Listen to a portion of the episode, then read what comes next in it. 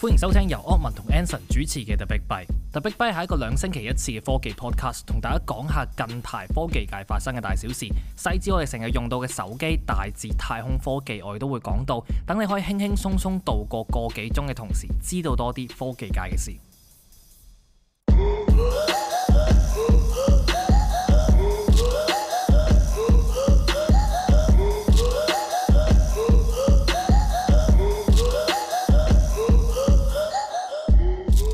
Hello，歡迎翻到嚟新一季嘅 The Big Byte。係啦，嚟到二零二二年啦，我哋終於翻嚟見大家啦。係啦，我哋上一季做咗九集啊咯。係啦，喺一年入邊做咗九集，嗱，我哋要我哋，我覺得咧又唔可以講到我哋咁咁咁唔勤力嘅，因為我我哋係幾月開始？啊三四月好似係，好似係。係啦，然之後我哋對上一次 update 係十一月，所以三月到十一月之間出咗九集，係都唔錯啊。都唔錯啊，係咪先？雖然就做唔到我哋啊本身想做話兩個禮拜一集嗰樣嘢，咁但係我諗呢樣嘢都即係都 casual 啦。咁啊，大家我都知大家其實係咁都有問我係啊哋幾時係啊係會有啊新嘅一集，所以我我成日都答大家好快㗎，好快㗎，好快㗎。係啦。而家就有啦而家就新一季新一集嘅特 Big Bye。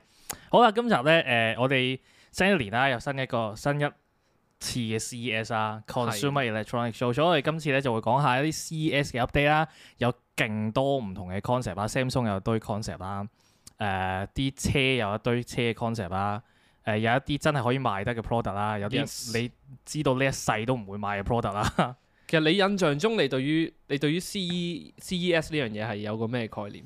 即係話你覺得呢個係一個咩 moment？通常以前咧，即係我講緊五六七年前嘅 CES 咧，佢係真係一啲俾唔同公司聚集，然之後喺同一差唔多地方搞發佈會嘅一個 event 嚟嘅。啊因為喺嗰年，即係每一年年頭咧，就會好多公司聚集喺拉斯維加斯啦，然之後就舉行唔同嘅發佈會啦，係會多好多真係見到攞得上手會賣街嘅 product 嘅。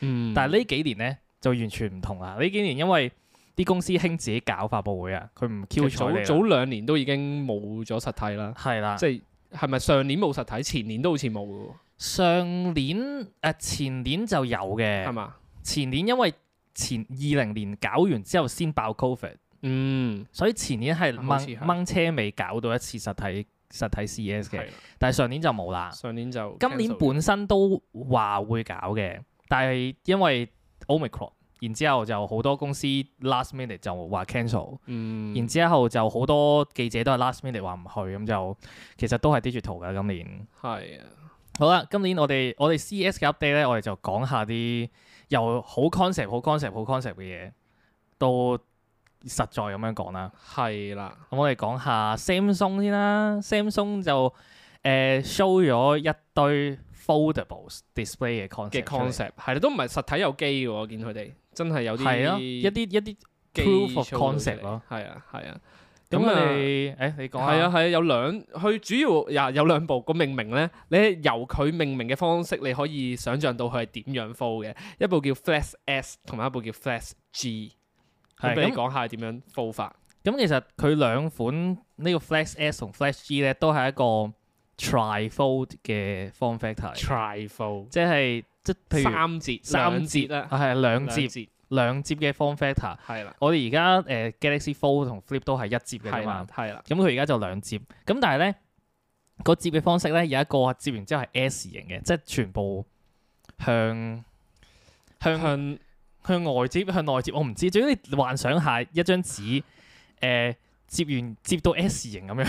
或者你將個 S 嘅英文字母打橫嚟睇，係啦，再壓縮翻去我我，exactly 就係嗰部機啦 我。唔識點樣講，即即係即係 S 型啦。另外一個咧，另外一個就容易講啦，Flash G 就全部向外向內接嘅，係啦，咁就唔會有任何 mon 係對外係啦啦，係就啦冇 scratching 嗰樣嘢係啦。咁個 Flash G 其中一個原因點解會 develop Flash G 咧，就係佢要保護個 mon，因為嗯 foldable 個 mon 而家都仲係好脆弱噶嘛。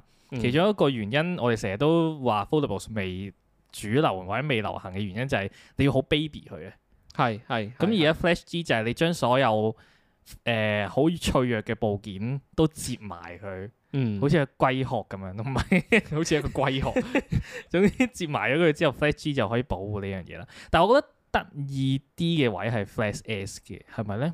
係因為 Flash S 接完之後，我都仲有個 mon 喺面嘅，係係係係係，但係其實我想象唔到咧呢啲叫兩接嘅機啦。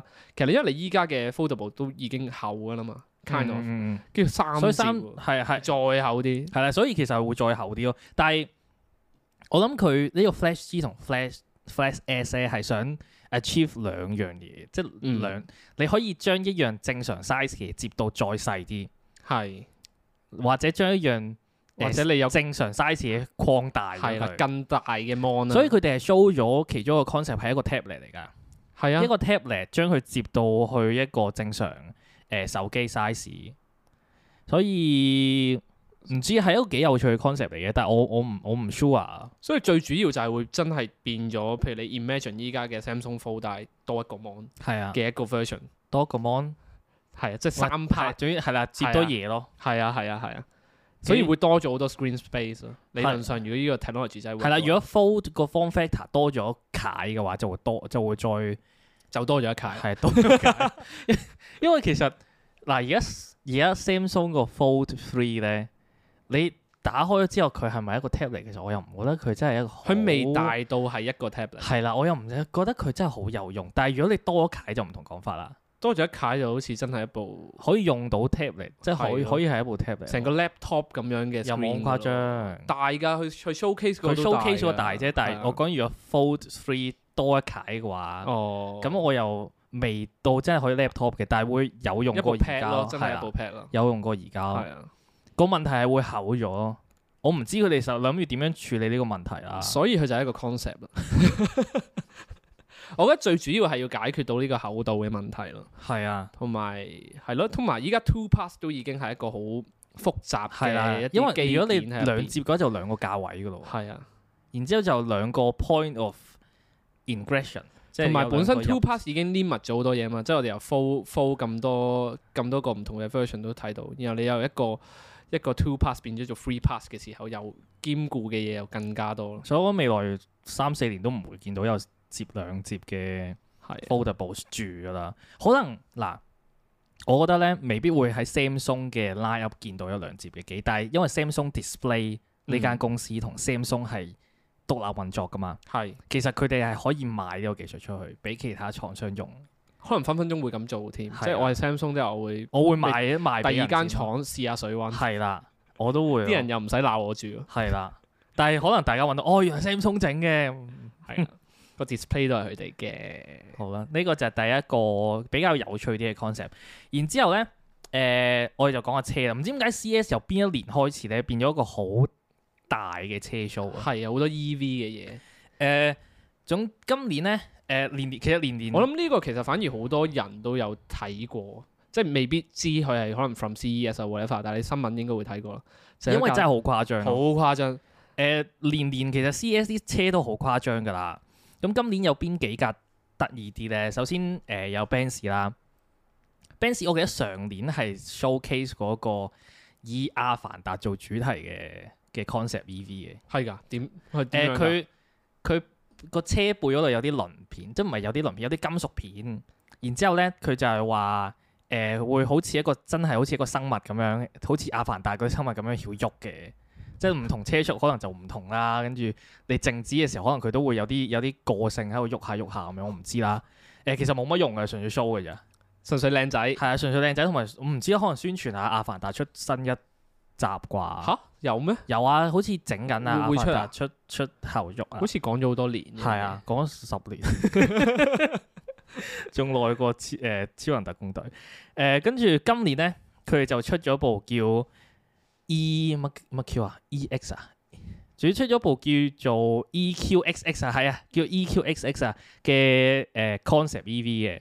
咁、個 concept 嘅點係咩咧？就係、佢有近乎叉次電有近乎一千公里嘅 range 咯 which is 好誇張嘅 which is 好一個概誇念張啦即係即係你而家 Tesla 講緊係四五百、四四五百咯五百都好似冇添，係啊有冇咧係啊？唔記得。總之四五百嗰個 range 啦，三百至五百個 range 啦係。但係呢架咁嘅死人 E EQXX 咧，講緊一千公里。係啊，at least 行到 double 嘅。嗱，本身架車係真係好 futuristic 嘅個樣，係好流線型啊。但係其實我成日都唔明，如果個 concept 即係佢 as a concept 啦，咁我話一千又得，話千五又得係啦，呢個就係個問題啦。我我 諗緊你你點樣可以 claim 到自己係一千公里咧？即係嗱，你可以以兩個方式啦，一個方式係以個流體力學啦。係啊，咁誒、呃我唔知大家知唔知啦。誒、Mer- Mercedes-Benz 嘅 Mercedes-Benz 嘅 model 唔係 model，屌變咗 Tesla 添。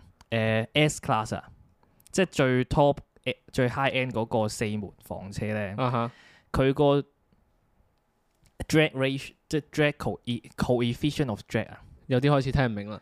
封咗 封咗係數咧，啊係全部咁多架 production car 嚟講最少封咗嘅。 ，OK，咁我即係呢樣嘢本身已經係 Benz 嘅強項啦，咁、嗯哼所以可能嗯佢哋可以再透過流體力學令到架車再再 efficient 啲啦。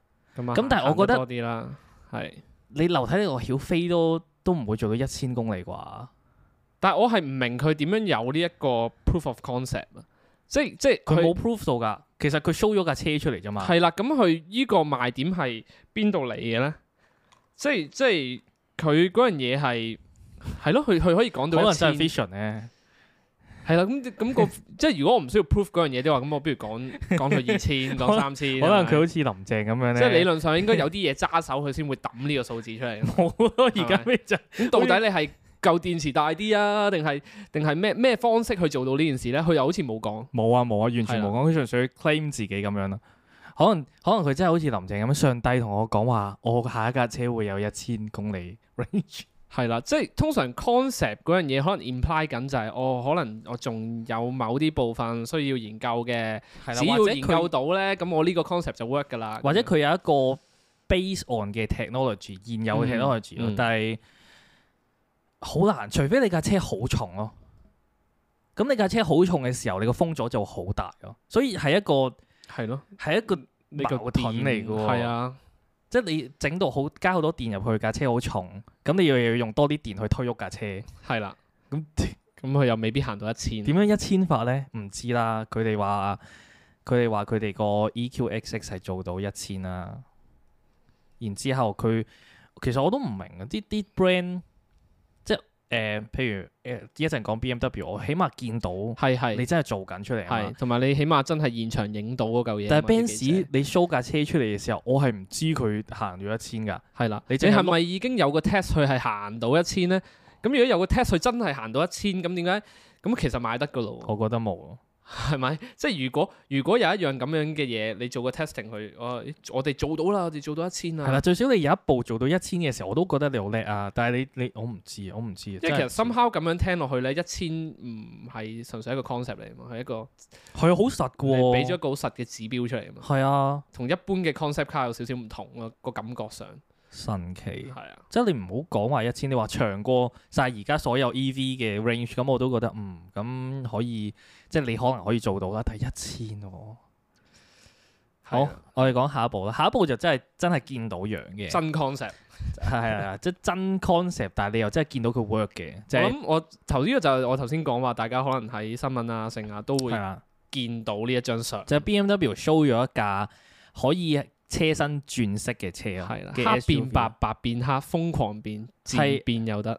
我睇一我第一次睇條片嘅時候，我以為係 render 嚟㗎。我都以為係啊，但唔係係啲記者係喺啊現場影嘅。係啦，佢用手機影完一架車之後，架車本身白色，佢褪後少少，然之後變咗黑色咯，係啊。然之後嚇到我黐 線。然之後你仲見到佢係可以好似走馬燈咁樣，係啊，啊，佢轉得好好型色㗎。㗎。跟住跟住睇翻啲新聞啦，原來佢喺車嘅外邊係用咗 E Ink 嘅技術嘅，係啦，咁啊就令到佢由黑變白，白變黑。跟住係好 amazing 㗎。你你睇片係好 amazing，但係當然唔知係實質嗰個材質係點樣，即係嗰個 material 係點樣咧。當你用 e ink 做咗一架車嘅 cover 嘅時候，我覺得佢佢點都唔會似係即係正常車嗰啲嗰啲油㗎啦。係咯，佢會唔會真係揸上條馬路嘅時候有嚿沙石飛埋嚟就邊冇啦咁你仆街啦，咁你 仆冇街啦咗一忽啦已經，你諗下，如果 BMW 啲車你真係翻廠油都好貴啦，你而家唔係翻廠油，啊仲要 e ink 喎依你家。係要換咁大個塊 E N 膜㗎啊，喎，係啊，搞唔掂。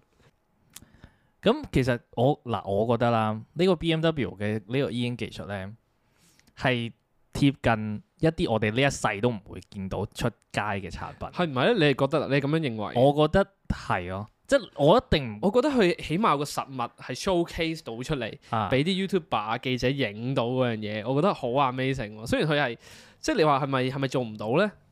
唔係又又唔係嗱，佢做到一定做到嘅，但係佢會唔會真係賣咧？或者呢件事 practical 唔 practical 咧？我覺得 BMW 會因為成件事唔 practical，所以唔會賣咯。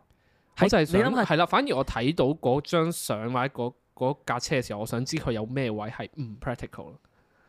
個個咪啱啱咪講咗咯，即係如果撞一撞嗨嗨你就仆係唔街咯啊係？咧？或者佢係咪個 E ink 上邊有第二層 material kind of 保護住你咧？你嗱咁都你係一個要係一個透光嘅 material 啊。係咯，咁你有啲咩好刁加塊膠片咁咯。I don't know，得嘅，I guess 係咯。得嘅即係交塊膠嘅話，但係同埋佢就算睇片咧，都睇落都唔似嗰一種我哋認識嘅 E ink 咯，啊係啊係啊係係啊，啊，唔係一部 pad 嗰種係啊係啊 Kindle 其實咁唔 E 樣噶嘛，唔似我哋喺 Kindle 見到嗰隻耳係，啦係啦，係我唔知係佢白係真係白好多，即係 Kindle 嗰啲白咧，係嗯灰係啦係暗灰㗎嘛暗白咯，係啊但係佢係真係白嘅喎，係啊，我唔知佢點做到啦，即係同埋我唔知點都都都得嘅，即係 I guess so 可能真係人上嘅，即係黑色變白色，白色變黑色，同埋第二個問題係佢會唔會可以變其他色咧？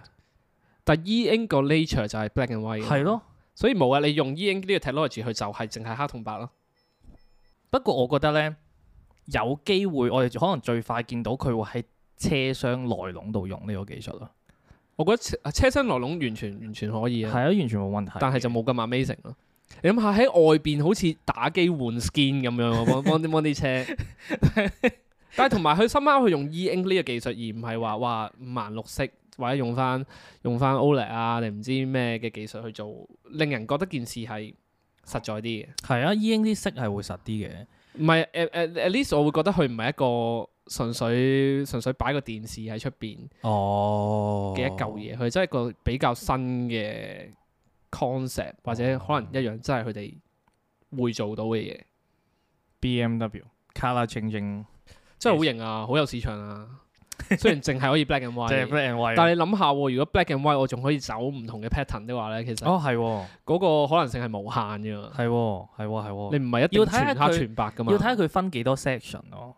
即係其實即係但係你你 even 你睇佢變嗰個效果咧，即係譬如佢係漸變咁樣變，你就知佢基本上成嚿係可以 customize 到啦。誒呢個就要睇佢有幾多像素啦。 像素唔使高啊，我哋我哋之後今集會講下啲像係素。係啊係啊，一陣間會講好多像素嘅問題。但係呢個就係咯，BMW 好啦，跟住就講下話誒呢個新入嚟嘅係啦，我唔換價 suppose 講車會講到嘅牌子就係 Sony 啦。係啦，咁其實 Sony 上年 CS 都有 show 過個 concept car 嘅 concept 嘅電車嘅，嗯，就叫 Vision S。咁佢今年又 show 多部啦，咁今部又係叫 Vision S 啦，但係佢就係一個 SUV 版嘅 Vision S。係啦，咁佢入邊有啲咩咧？其實唔知啦，冇人知佢入邊有啲咩啦。誒、上年嘅時候聽聞佢就會將佢哋誒 real 三六零 reality 嘅技術放落去部車度，嗯，跟住我唔知佢哋會放啲咩啦。總之 總之呢個唔係重點啦，我覺得重點係咧，Sony 宣布佢哋會成立一個新部門，係啦，叫 Sony Mobility Inc 嘅部門，即係索即係 Sony 整車嘅部門啦。咁佢哋就會真係研發嘗試研發啦，at least 一部車出嚟，即係 pro produce 一部車出嚟。好似講到佢哋真正投入呢個市場咁樣啦。但我想問你一個問題啦，反而你頭先都講到啦，即係上年嘅 CES 佢哋都有個 concept 啦。嗯，咁嗰、次佢哋係未有呢啲，未有，呢個 department 咯，即係嗰次就真係吹啦。係啦。咁依家就摩定吹啦，佢哋啊係啦佢哋嘅講法佢係，哋佢哋就誒、哎，我哋我哋 commit 落去呢個車嘅市場我啦。哋真係投資落去玩呢、就個。見到 Sony Mobility Inc 啦。我哋啱啱我誒你未覺得佢哋幾有決心咧？係我唔知啊，即係你因諗為下做 EV 都都唔易嘅喎，即係唔係你話你進軍的話，其實你首先你蝕的話，你蝕好多錢。係啊做 E EV 因為你我覺得我暫時我未見到好有決心咯。即啊係如果 Sony 過多幾個月同我哋講，喂，我哋起咗間新廠啦，專做 EV 嘅，係啦，咁我就會我都好覺得想有知佢決哋心即係即係依家話話做嗰樣嘢啊，到底我係請十個人翻嚟畫圖啊，定係我覺得而定家係暫時真係整個個大廠出嚟會會會研究嗰啲嘢咧？我覺得暫時係啊請啲人翻嚟設計誒、呃 test 誒，然之後真係有個有個圖啦，然之後就去你知日本咁多車係啦廠，可能再搵車 partner 廠嗯啲車廠一齊整咧，用佢哋嘅 facility 咧，我覺得佢一日未有一間 Sony 嘅車嘅係咯廠咧，係咯，我就係 imagine 唔到佢哋會有我都 imagine 唔到啊。廠咯。所以暫時嚟講，我會我都係覺得佢係純粹試下水温咯，同埋係啊 announce 自己有個新部門。你，誒、其實咧，我覺得咧，做入邊個部門嗰啲人都幾即係開心喎。你諗下，你有邊一次加入一個新部門，係個母公司會同全世界講：喂，我有一個新部門，仲要其實呢個部門咧係可以以係可以唔 work 嘅。係 啊，其實可以好細嘅啫喎。係啊，同埋冇人知係咯。exactly 就冇人知佢，佢好似有 announce 會投入幾多資源落去嘅，嗯但我唔記得 exactly 嘅數字係咩啦。我覺得都唔多啦。係啦，但係呢樣嘢係真係 either 會好賺錢，係啊，或咪者好蝕錢。因為 exactly 就係嗰樣嘢咯。你投資 EV 嗰個嗰個金額係 enormous 噶嘛，係啊。唔係等於佢哋即係就算佢哋依家話做 drone 咁樣啦，個係啊，佢中 drone 都真唔知喺係邊，真係胎死腹誒中都好中。真係飛，係係都唔知喺邊啦，。未知啦。 我當佢呢個 project fail 都好，唔會唔會 bankrupt 噶嘛。即係係啊但係你你你 EV 係講緊另一個 scale 嘅嘢咯，感覺上啊，所以我覺得 Sony 其實唔會唔會暫時唔會敢去投資一間廠啦。真係唔知啊。可可能能佢佢 係哋可能好有決心咧。喂咁咁咁叻仔啊，加油啊！ 索尼嗯都大係嗰句法啦，好隔隔中去咗邊？我覺得 more likely 佢哋會 partner，即係同啲日本車廠 partner 咯。係嗯啦，即係 Tesla 一開頭都哦係咁樣噶。佢 Tesla 第一架車都係同一間英國嘅車廠叫 Lotus 合作嘅。我好似聽過呢個係啊故仔，佢係將一個 Lotus 將啲誒、呃引擎全部拎走咗，然之後將將啲摩打加入去咁樣。嗯，哇！嗰架車如果而家你仲有嘅話，應該賣到黐線，應該賺好多錢。 vintage 啊即係 fin vintage 嘅 EV。好 啦，誒、跟住我哋就講下啲真係出得街嘅 product 啦。係啦，即係真係會買到噶啦。咁誒、呃其實都係啲 display 或者電視嘅 product 嚟係啦嘅，因為 CS 其實 CS 如果你要 break down 佢咧，基本上係一個電視同埋車嘅 show 嚟嘅。係佢叫係佢叫做 consumer electronic show 啊啦，但係每一次啲新聞都唔係啲乜嘢 consumer electronics。好啦，Samsung 咧，誒佢哋就有一個叫 Odyssey Arc 嘅五十五寸 mon 電視， mono mono，佢哋會叫做 mono 55寸係啊，都真係好大。但係其實個 size 係一個電視 size 咗。係咁呢個電視有啲咩特別咧？就係佢五十五寸，除咗可以打橫之外，佢係可以打直嘅。係首先佢係一個 curve 嘅電視係啦啦，佢係一係個曲面嘅電視啦。然之後佢係可以打直嘅。咁你心諗打直嚟做乜鳩咧？咁 就係咧，你你會幻想下一個曲面電視，你打直咗之後，佢係由你個頭向頂嗰邊曲上去就嘅，好似包住你個頭頂咁樣。係啊啦，就好似冇包住未未至於咁誇張嘅，少少噶啦。係啦啊其實佢類嘅弧似度真係好好彎嘅。但係啊而最最你如果望最頂咧，其實佢真係彎緊落嚟。啊，係啦，咁佢就係一個咁樣，咁你打直咗之後咧，你幻想下係三個廿四寸嘅 mon 係啦 on top of each other，係啦，垂直嘅，垂直 on top of each other。誒、有咩用咧？冇人知。誒、其實冇冇佢人個知佢個 demo 就係一個 Twitch 嘅 gamer 咁樣，係啦，即係你可能正面你望住嗰個 mon 就係蛋機，係啦，上面嗰個 mon 就係可能啲誒、你 stream 緊出去個畫面，係你可以啦 check 畫面啊嘛。有啲就 OBS 咁樣，有係啦啲唔同嘅界面啦，跟住再上就可能係啲 comment 咁樣咯，係咁樣咁啦。樣去用，又或者係誒、呃 for pro- productivity 咯。但反而我有個問題啦，咁我譬如依家我買個依家嗰啲 Dell 啊、LG 啊 嗰啲嘅 Curve Mon，啊，咁我我再買個架打翻直去，which is 周圍都係啊嘛，係啊，可能冇咁大部咯，係啊，冇咁大部冇咯五，十五寸咯，係啦，因為如果你打直咗之後，你諗下五十五寸打直咗之後係變咗廿四寸喎，三個廿四寸，咁譬如我哋三十四寸打直咗，可能變咗三個 十七寸，你點樣用啫？但係你係可以自己整三個廿七寸。嗱，係我覺得如果我自己整三個廿七寸，之後買啲 mount mount 上去咧，係會平過你個 Odyssey R 嘅，係係，但係成件事會冇咁 clean 嘅，係啦，同埋你就會嘥咗好多位喺啲喺啲邊啊、剩啊嗰啲度，同埋 cable management 咯。係啦。不不過過啊呢我個係佢仲要咧，佢係 expect 你會打直咁用啦。係啊因為咧佢兩邊咧再有啲好靚 LED 嘅燈條係啊啊咁樣 RGB 成件事嘅 LED 燈好 fancy 嘅。未來咁好重嘅一樣嘢嚟嘅，係啊，不過肯定會好貴咯，非常之貴。因為 Odyssey 啲 mon 不嬲都好乸貴。嗯，而家佢而家仲要係用啊呢、個係用 mini LED 做 backlight mini LED 加 quantum dot 嘅技術，所以最五十五寸喎。你咪要解釋下咩 quantum dot？ quantum dot 如果你唔知咩，你睇翻我上年誒一、月出嗰條片啦。話說我我睇我睇即係喺度 read 嗰啲 article 嘅時候啦，就係喺度見到誒 quantum dot 啦，或者啊跟住我一有陣再講。有 QD OLED E 啦，有剩嗰啲嘢，你一陣間可以真係討論下呢、個呢樣嘢，都係一啲大家第時可能會見到嘅字眼，而大家都唔明佢嘅一啲字眼。係啦，跟住啊 LG 咧，LG 又出咗個新 mon 啦。誒，我發現咧，到底大家 mon 呢樣嘢係咪大家做睇做到悶咧？點解 Samsung 同 LG 都同一時間出啲咁奇怪嘅 mon？LG 出咗個十六比十八嘅 mon，其實嗱嗱，佢張 demo 入邊咧都 kind of make sense 嘅，係剪片嚟嘅。其實喺剪片嘅世界咧，用十六比九或者廿一比九都唔係好 make sense，係啊係係，因為你你 utilize 唔到啊，即係你嗯點都有一個位可能係擺一條十六比九嘅片，然之後再你嘅 timeline 咁樣嘛。所以佢佢個 demo 圖都係剪片。係啦，佢而佢就 demo 一個十六比十八咯，which is 都 close to 一比一嘅。係啊，佢佢咁樣佢誒、呃、報道嗰度就話咧，誒、如果咁樣十六比十八嘅話咧，就係、一號就好似兩個廿一點五寸十六比九嘅 mon 兩個搭埋一齊咁樣。係其其實實呢個係咪就係個 industry 嘅方向咧？mon 大家將兩個 mon 搭埋一齊，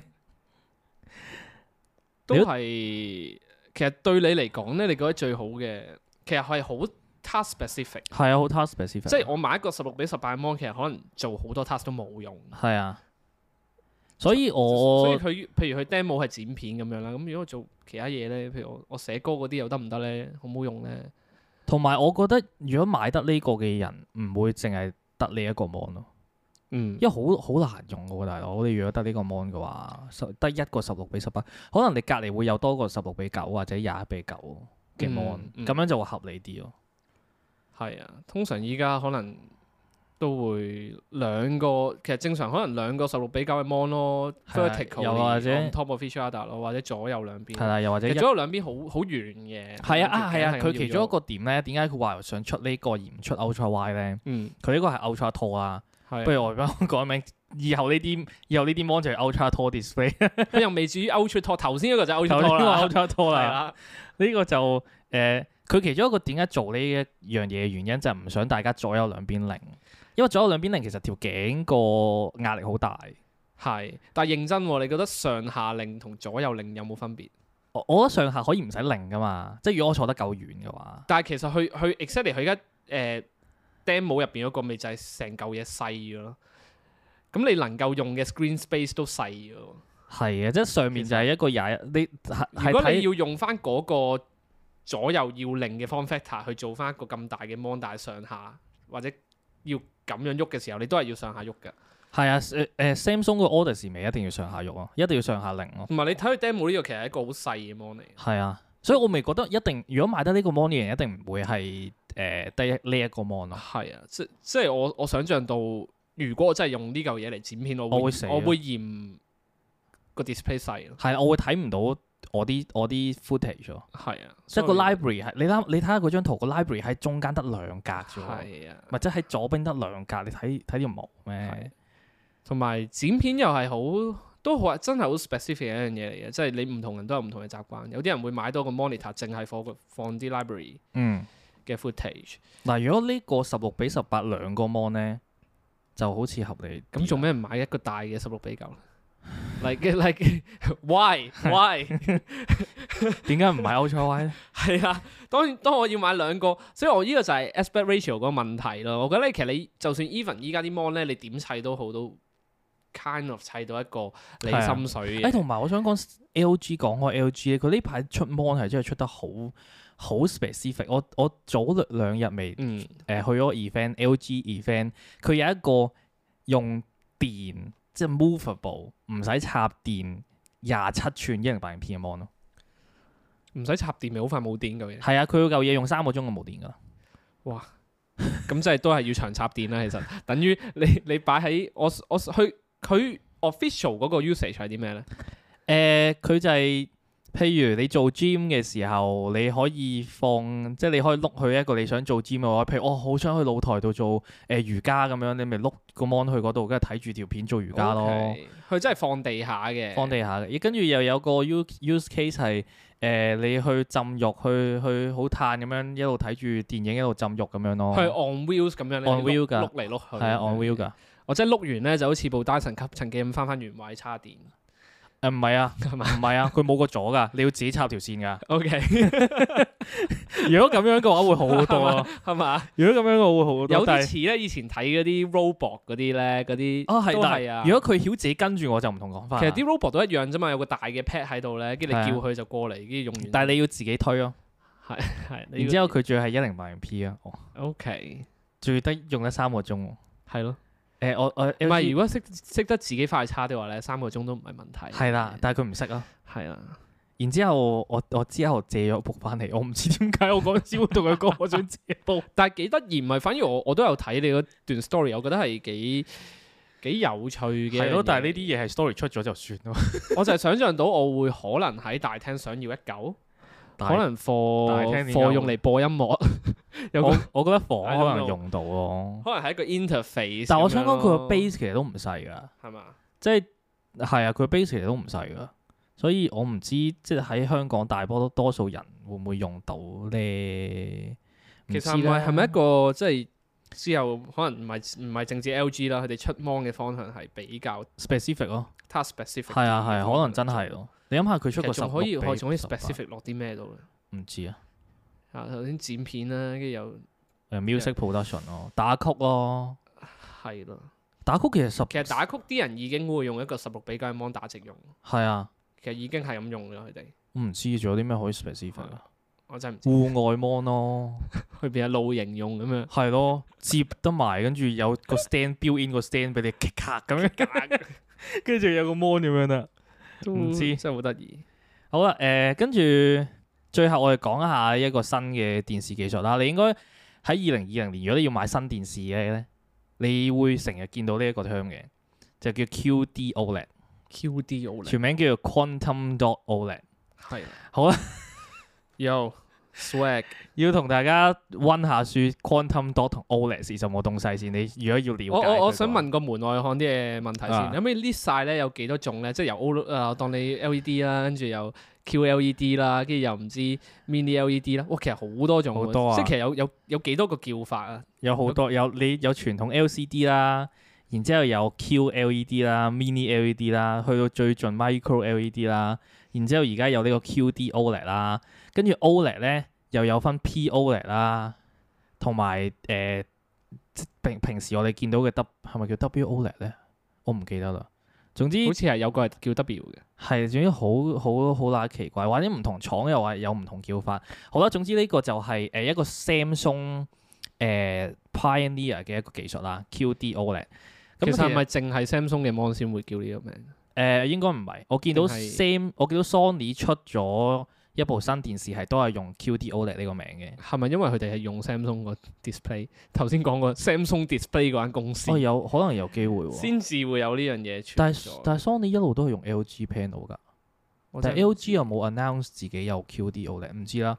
可能佢今年轉公司咧，所以 Son 誒係啦，呢個係一個 Samsung 嘅技術啦。而第一個 announce 有呢個技術嘅嘅 product 係 Sony 嘅電視，嗯一個叫 A 九十五 K 嘅電視。誒、呃不過誒唔講啦，講下個技術先。咁咧誒，其實如果你知 Quantum Dot 同 OLED 係啲咩咧，好簡單嘅啫，就將兩樣嘢 combine 埋一齊。誒、呃如果你唔知嘅話咧，我唔想講。你講下 quantum 多啦，咁 OLED 大家都知係咩啦？好啦，哦呢我樣都講下。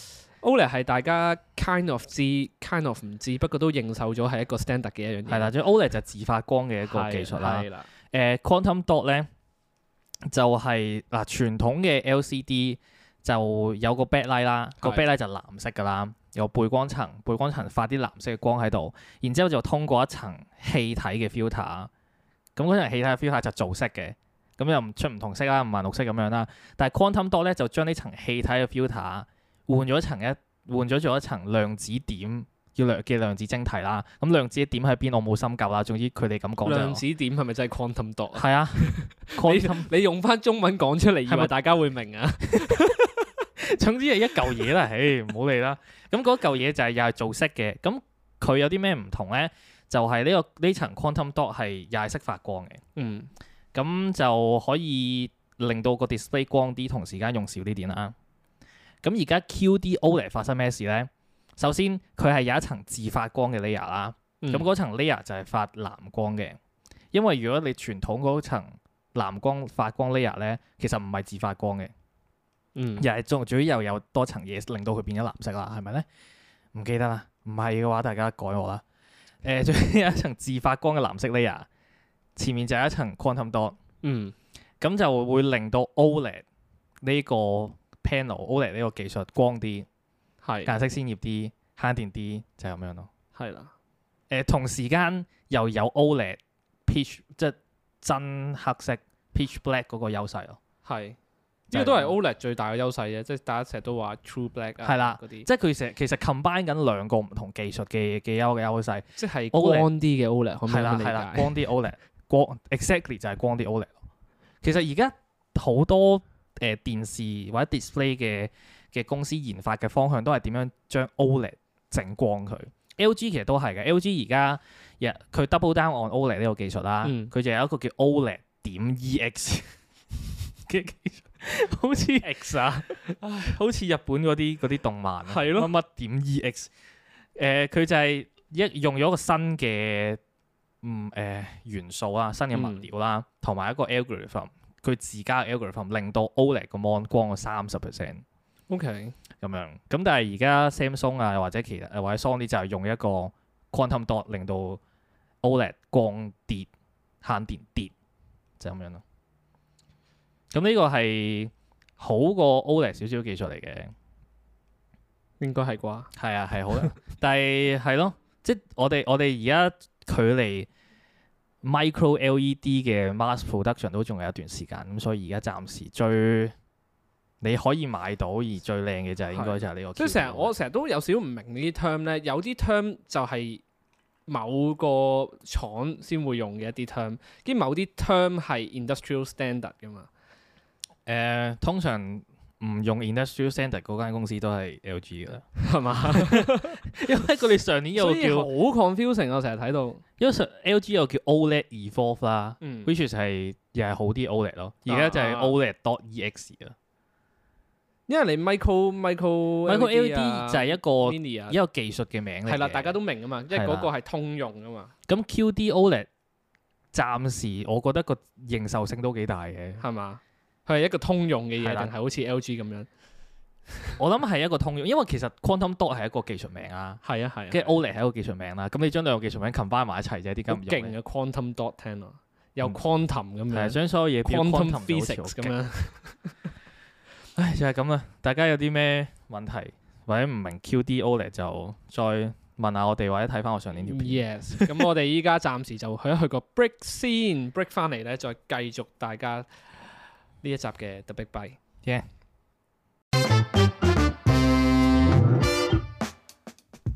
大家有冇諗過點解藍牙叫做藍牙呢？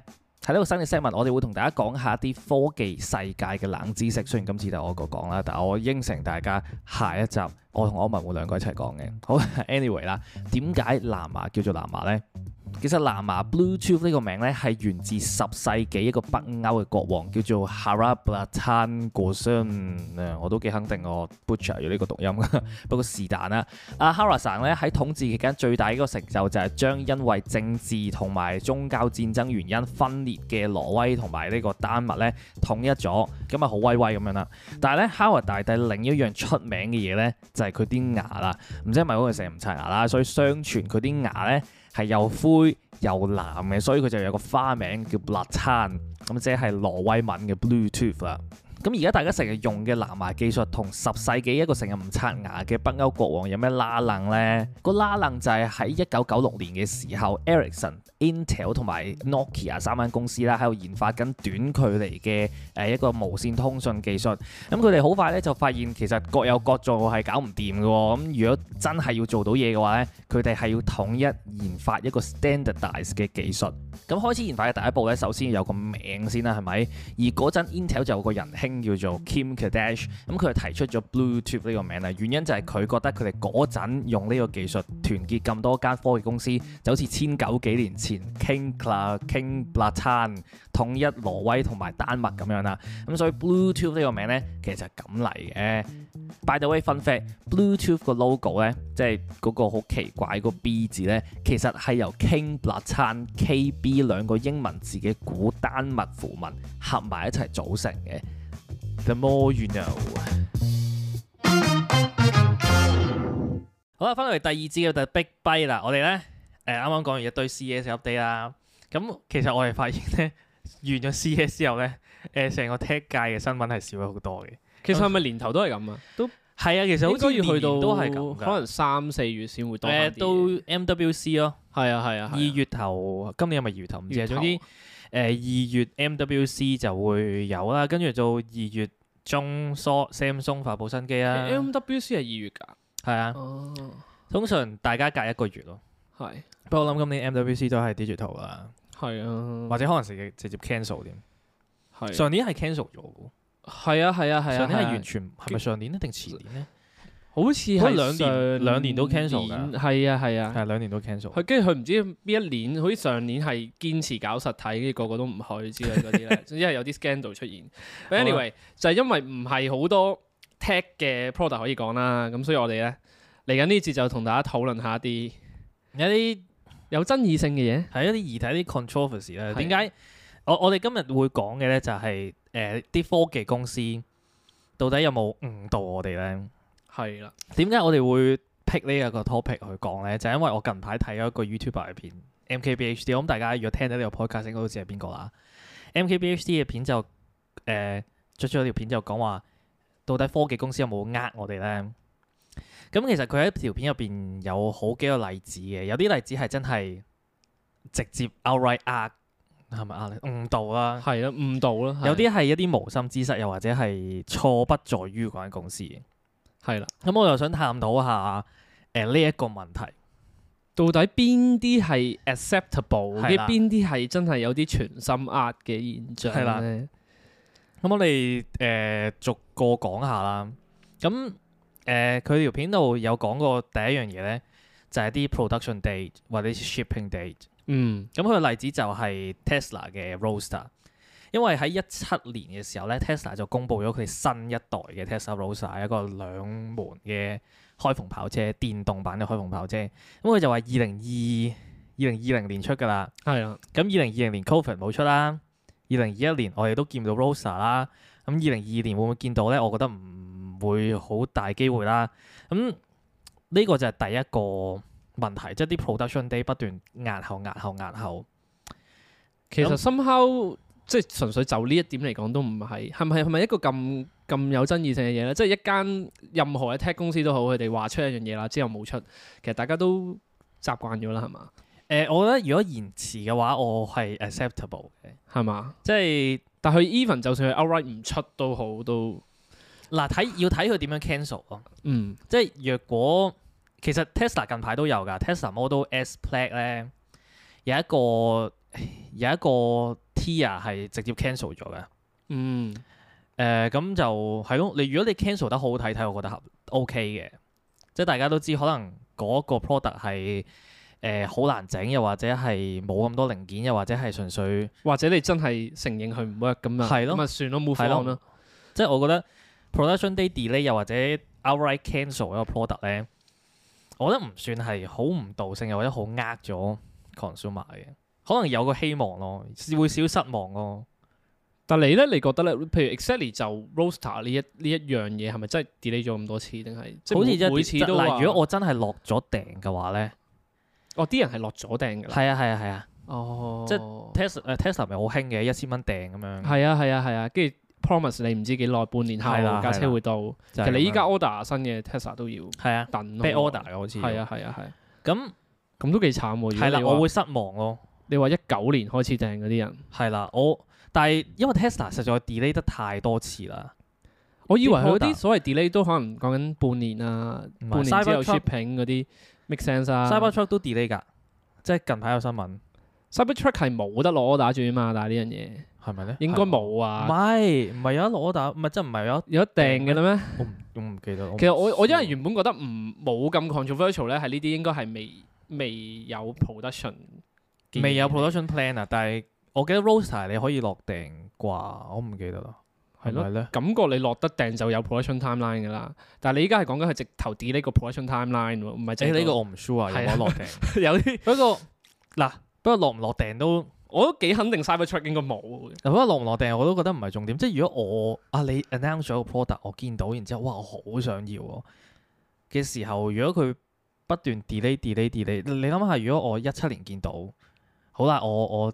好努力咁樣儲錢啦，然之後等二零年出嘅時候我就買啦，或者我睇完 review 我就買啦，然之後二零年冇，二一年冇，係失望嘅，但係唔會好唔開心咯唔。係，如果俾咗錢就好唔開心咯，都係嗰句。如果冇俾錢都話其實 like you've got no say man，都係嘅，係嘅啊。但係如果俾咗錢，但係然後 Tesla 有個有個習慣就係，就算落咗訂嗰啲都會 delay 㗎，都係，但係就冇 delay eventually 咁耐咯。去可能其實 delay 多過幾個月都好好唔 make sense。我唔知其實最長嘅 Tesla，即係當你落咗訂，佢最長嘅 delay 可以 delay 幾真係唔多？知，真係唔算知啦。我覺得呢樣嘢又無傷大雅嘅，即係大家好傷都啊！你諗下，你抌幾廿萬去買部車，跟住咩啊落訂次佢次都都唔唔會理，落訂都唔係，好似都都十一千蚊皮美金㗎咋㗎，唔係啊唔係好貴嘅咩，好似 reserve 㗎咋，就算 Model 哦 Three 嘅時候都係 reserve 㗎咋。好似好哦，但係你太誒你唔訂就唔即係你佢應該唔係叫 reserve，佢應該係你俾一千蚊美金嗯你就排隊咯。哦，咁出車哦到你咁你咪俾錢咯，再俾錢，跟住再出車，係啦，哦就係或咁者樣。一千蚊美金就係個排隊費咁。啊，係啊，係啊， 你有個 permission 去買啦，咁 咁啊，呢樣我覺得無傷大雅嘅，要一千蚊美金，又或者純粹我連一千蚊美金都冇俾嘅話，但係下一個 topic 咧，即係下一個 sub category 咧，就我覺得係值得討論下嘅，係都係關個例子都係關 Tesla Tesla Roadster 事，就係佢個零至六十個 claim 啊。係啦，咁誒唔係零至六十公里啊，係零至六十 mile 咋。如果講翻公里嘅話，係零至九啊零一百啊，你當零至一百啦。嗯咁佢就係一點九秒，零至六十。咁咧，但係咧，佢零至六十後面咧有個星號嘅喎，個星號咧就寫住 with roll out subtracted。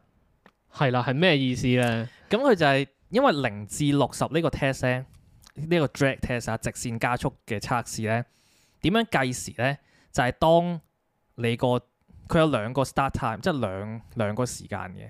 你點講咧？唉、我唔識點講。總之佢有兩條線啦，係啦兩。條你真點一條光線啦。如果你個車 block 咗第一條光線咧，咁佢就會開始第一個 timer 啦。即係你靜止嗯一 block 第一條，一收到哦收唔到條線或者收唔到光啦，個 timer 就會開始。到跟住咧前多一一尺左右，最後第二條線。誒唔係喎，應該我錯咗，仲有兩條線啦。 好亂啊！嗱，block 第一條線咧就準備，到兩條線都 block 晒咧，個 timer 先至計時就會計時㗎啦。所以你你係有一尺嘅位係冇計到時嘅，係靜止到一尺。所以如果所以佢哋就可以做到可以 claim 到一點九秒，而呢一個係 industry standard 嚟嘅，嗯即係所有車嘅直線加速都係減咗頭嗰一尺冇計到時。係咁所以如果你喺街上面，你有一條好長嘅路啦，香港應該唔會點做到噶啦，喺外國食會有得做啦。你由靜止加速到六十咧，大多數出嚟嘅數都唔係一點九秒。嗯譬如 Tesla 嘅誒、呃 Model S Plaid 啦，佢係一點九九秒啦，但係出到嚟係二點二秒嘅，就因為頭嗰一尺 take up 咗可能零點二、零點三秒。係啦，咁呢一樣嘢係咪一一種個嘅欺騙係係咪一種嘅欺騙咧？係啦你。覺得首先你你你仲要講埋其實個 in in indus in 個 industry 嘅 standard 係啲乜嘢？去去測試呢個起步個 industry 嘅 standard 就係每一每一間每一間車廠測零至六十都係會有呢個 roll out subtract 嘅，都係會減一頭一尺嘅，都會減，咁都會就減唔係 Tesla 自己，唔係淨係 Tesla 減嘅，就唔係 Tesla 自己減嘅。但係即係我覺得，若果成行都係咁樣做嘅話，我覺得係可以接受嘅。雖然呢樣嘢係聽落好似好好 wrong 咁樣，係全行都做咩？因為我我我唔記得我睇嗰條片嘅時候，係啊我以為淨係 Tesla 取巧地咁樣做唔，係因為因為 drag test 因為直線加速個 test 係就係咁樣，即係就算你喺 drag strip 即係喺直線加速賽咧，即即係美國好興噶嘛，係啊，直係啊線加速係賽，你計嗰時都係 subtract 咗頭一尺㗎，啊係係。所以係咯，全行都係咁樣做嘅呢樣嘢就。咁我覺得全行都咁做都都還好嘅，雖然佢有個取巧嘅點咧，就係即係新聞好大嘅標題，係啦，就係話佢哋係唔知第一步咩啊，第一誒、呃 Tesla Roadster 出嘅時候，即係公佈嘅時候，佢就話係誒最快嘅量產車咯係啦係啦，係 under 兩秒， ，under 兩第一 Under 架兩可以秒 break 咗兩秒呢個 barrier 嘅嘅跑車。係啦，所以就會即刻俾人覺得哇好犀利啊，點樣點樣，誒、咁原來唔係喎，唔係真係兩秒嘅喎，係啦，咁我唔知，即係可能可能係真係哦 te- test 完之後咁啱 under 兩秒，所以 marketing 公司好開心，咁咪用呢個兩秒嘅即係一點九秒嘅嘅嘅 data 去做啦咁樣。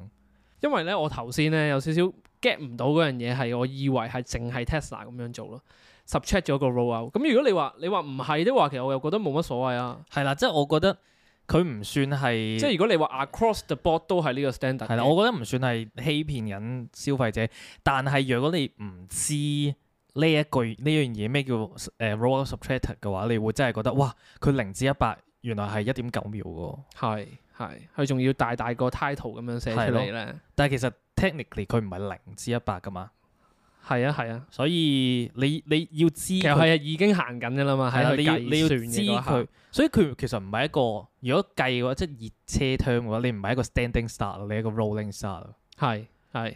所以而當你 rolling 嘅時候就唔係零啦，係啊係啊係啦，係嘛？就係咁樣理解理解啊。但係都係都係嗰句，咁我覺得還好啦，我都覺得還好。即係如果你話，誒、哎其他廠間間廠都係咁樣做嘅時候，咁就係咁啊，係 across the industry 呃緊人， 就唔係 Tesla 一間廠嘅錯啦，係嘛？咁樣咁樣理解啊。應該應該係咯。同埋我諗係真係好難可以冇呢、個誒呢一個方法去 test 零至一百咯，嗯，因為因為你個 start time 會唔準。係咯，你個 start time 會唔準，同埋你你譬如喺自己 test 啊揾個 app test 咧，其實都嗯唔準㗎。係係。所以我諗呢一個已經係成個 industry 最準嘅方法，而好吊詭，即係好矛盾嘅一樣嘢就係、你架車越快，你個 roll subtractor 個影響就會越大咯。係啊，係啊，即係係啊譬如你架車零至一百係誒七秒嘅，係咁啊其實你 roll subtractor 可能零點幾秒，其實唔係好影響噶。但係當你誒零至一百係一點九秒嘅時候，嗯，你爭零點一、零點二、零點三秒，其實好大影響。係因為嗰幾寸你已經行咗，你已經由零唔知去到幾多啦嘛。係啦。跟住我哋就另一另一樣嘢咧，就未必咁，即係我而家我哋兩個都同意，其實唔係好大影響啦。嗯，但另一樣嘢咧，我就覺得唉到底係 Tesla 自己誒、呃其心不正啊，定定係其實係點樣咧？因為下一樣嘢就講緊個扭力啦。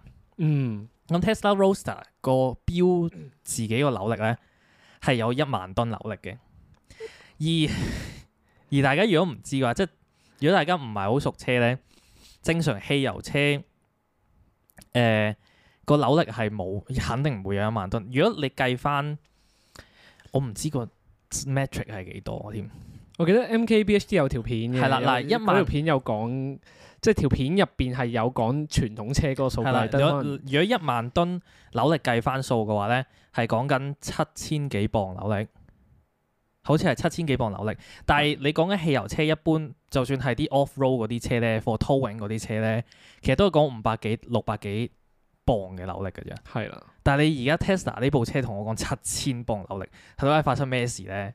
係超誇張嘅一睇原來個數字嘅時候原來咧件事點解會咁大分別咧？就係、汽油車量度扭力同埋電動車量度扭力嘅量度嗰個位係唔同嘅。汽油車量度扭力咧就係、量度緊個引擎個扭力，而唔係量度緊個車轆個扭力。而而因為誒、呃汽油車你有唔同波噶嘛，咁你有唔同波有唔同 gear ratio，你會乘翻唔同嘅 gear ratio，咁你落到個轆嘅時候個扭力就唔會係引擎個扭力啦。 yes 咁但係電動車因為冇波噶嘛，你得一個波嘅啫嘛，係啦，你個你個誒摩打轉幾快，你個轆就轉幾快噶啦。咁所以其實唔就唔會有，所以所以佢哋度嘅時候就度緊個轆嘅扭力咯。而所以個轆嘅扭力，佢哋就可以話自己有一萬噸扭力。係啦，which is 同一般汽油車係唔可以 comparable 嘅。係啦，即係如果你計你夾其硬實係連個計算方法都唔同㗎。係啦，你咁即講即係如果你要夾硬計翻條數咧，計翻啲 loss 啊、啲 energy loss 啊呢樣嗰樣咧，誒、呃電動車個扭力都真係大啲嘅，嗯大一段距離添。咁但係就冇大到好似七千幾同埋五六百咁樣咯。你係講緊十幾倍喎。係啊，係好恐怖嘅，即係每一次我聽到電動車 claim 自己有誒七千幾八千磅扭力，我想但呢樣嘢係係 Tesla 唔係，但係嗱，我咁講，你一個 argument 就係根本你 EV 冇冇得咁樣計啦，係啦，因為你冇你就真係冇咗你頭先講嗰啲嘢，咁佢應該要點計咧？呢、個呢、個數字即係呢一 part 應該點樣計咧？唔真真係唔知。即係如果你話最精準嘅話，咁梗係落個車輪扭力俾你㗎。係啊，因為係啊最有得計，即係最最計到數啊嘛。其實佢依一計嘅呢個味就係車輪扭力咯。係係啊嘛，但係但係你話啊，要轉翻要量度翻個摩打俾幾多扭力，即係啲 energy loss 你冇得預算啊嘛，嗯因為你唔同 setting。但我我又唔明啦，點解一般普通傳統汽油車唔可以計車輪扭力啊？Why why not？唔係依唔係依樣嘢先最準最因為有 useful 嘅 information 係呢樣嘢咩？可能係因為有唔同波啩，我唔知啦，呢啲太專業嘅。係咯，我，我可我能因為我都好 confusing 嘅。因為唔同唔同 gear 就會唔同扭力，或者唔同 RPM 會有唔同扭力，又或者唔同，因為我唔知啦。因為計扭力個作用，你都係想講去扭得快唔快啊係嘛，啦，或者嗰個馬嗰、個嗰個扭扭力越勁，架車就應該跑得越快咁樣㗎嘛。係啦，同埋可以拖拖，誒 sorry，拖嘢拖得越越重咯。係啊係啊係啊，係咯，咁咪直接計個碌咯。唔知可能大可能 Tesla 先啱咧， 可能其實根本新真係嘅唔知 industrial standard 應該係呢樣嘢啦，啊應該係係啊要計個車輪嘅扭力。但係但係佢哋汽油車可能咁多年一路都係計緊個引擎扭力，唔知啦。如果真係有啲真係熟車嘅聽眾，可以同可以可以同我哋再講下。 DM 埋我哋，但但係係我覺得還好，因為 EV 本身冇呢樣嘢咯。係啦，EV 冇 gear 呢樣嘢，雖然係 absurd 嘅，即係你咁同但翻一係般嘅汽油車比咧，你你可能熟嗱開車嘅觀眾一聽無啦啦一晚咩話，係啦，即係若果個計法係唔同嘅話，我覺得啲 EV 公司就唔好咁大口氣喺度講話，唉、好大扭力，好似講到自己同汽油車好 sup- 好好勁過汽油車好多咁。嗯咁 which is 其實都真係，即係你如果計翻誒、呃用翻汽油車個方法計嘅話，佢都真係會勁一段距離嘅，但係冇而家咁多咯，你明唔明啊？所以你覺得佢嗰個誤導成分就係在於其實佢個 intention 上都係想俾你覺得。係啦，都我係想係勁 wow 過你嗰咯。啲車好多啦，我哋 EV 就係咁 supreme，但係其實冇十倍咁 supreme 咯。係咯，即係你你你勁，你可以講自己有幾勁，但係唔需要誇大佢。嗱，佢係冇誇大到嘅，即係你明唔明？好吊詭， 佢係冇誇大到嘅，佢係啱嘅個數據，有根有據嘅。但係大家計法唔同，咁你咪我唔知佢哋可以點樣做到一個更加好嘅嘅表達方式啦。但係若果唔知嘅話，即係如果你唔知汽油車同埋電動車計法唔同嘅話，咁你就會覺得哇〜勁咁多嘅，勁咁多， 係真係勁好多，點解七千幾磅同埋五百幾磅喎、係啦，which is 就係佢哋佢哋想要嘅效果咯。哇，勁咁多嘅，而唔係咯，係勁咗嘅，但係唔係勁咁多咯，就係、咁樣咯。即係我覺得 questionable 個位就係佢哋點樣表達真係唔知呢一個嘢。好啦，我哋講下之後啦，另一樣嘢啦，就係 vaporware。嗯， vaporware 有冇中文啊唔知你可以講解下佢個 concept 上嘅意思係咩。 Vaporware 就係一樣 software 或者 hardware 啦，仲有一樣 product 啦，announce 咗，但係你未有得賣嘅一嘅一樣嘢啦。嗯哼，咁就係 Cybertruck 咁樣，誒係 啦，Cybertruck 係咪一個 vaporware？冇得買啊嘛，都係算唔算一個 vaporware 啊？唔知啊暫時冇得賣，暫時你都可仲可以叫佢做 vaporware。係啦，嗱，我自己咧就將 vaporware 定咗定咗兩邊嘅，嗯一邊就係一啲 concept，好似我啱啱講嘅 Sony 個誒 concept 嘅 SUV 啦，BMW 嗰個轉顏色嘅車啦，Benz 嗰個一千公里嘅 range 嘅 EV 啦，咁呢一啲 concept 車，即係呢啲 concept，我又唔覺得係呃緊人，有種誤導緊人。嗯啊 Benz 嗰個我唔 知啦，但係誒、呃 BMW 嗰個你 show 咗俾我睇，即係你同緊我講你有呢個技術，只係你可能未必諗到你將個技術點樣用啫。係啊係啊，咁所以你最少同緊我講你有呢個技術啦，又或者 Sony 咁樣，你你最少同緊我講你想做你出嚟車啊。其實 Benz 都係嘅，Benz 啊同緊我講我想做一個一千公里嘅 EV。咁呢啲 concept 我覺得好啊，我我會同你講佢加油咯。其實呢樣嘢係咪咁 triggering 咧？即係我當啊，你你用頭先 Sony 嗰個例子，佢喺 CES 入邊揸咗架車出嚟，咁佢 v 誒 vaporware 嘅定義就係佢之後係唔會出呢架車啊 嘛或者未或者而家或者真係出嘅時候唔係咁樣啦。係，咯，咁佢佢今次嘅呢呢架車就屬於一個 vaporware 啦，係係咪咁樣去定義？嗯係咯？但係我覺得 vaporware 又唔係一個好 inherently 負面嘅字，係嘛？我唔覺得咯。最少即係以 concept 呢樣嘢，concept car 呢樣嘢唔係一個 inherently 誤導緊人嘅嘢咯。有係咯，我都覺得就咁頭先個例子嚟講，都唔係好 triggering 嘅。所以我覺即得係還好 concept 係 OK 嘅。係啦， concept 係非常 OK，但係另一樣 vaporware 咧，就係、一啲 scam 啊，Kickstarter 嘅或 scam 者你講緊真正嘅哦 scam 啊係，啦，即係誒、呃我唔記得之前咧，大家有冇記得有個榨汁機，嗯哼。又或者係咖啡機喺 Kickstarter launch 都係嗰啲咗眾籌咗唔知幾多百萬之後係啦冇出你貨嗰啲嘢嚟㗎。啊你見到晒有片呢樣嗰樣，而 Kickstarter 咧，誒、點樣你點樣可以喺 Kickstarter 度有一個誒、campaign 咧？就係、你點都要有一個 prototype 啊。 yes，咁所以仲要係 working，係啊，仲要係一一個 working prototype 咯。而你 show 咗個 working prototype 之後，你冇出貨，我就覺得呢一樣嘢係唔唔好唔道德啊。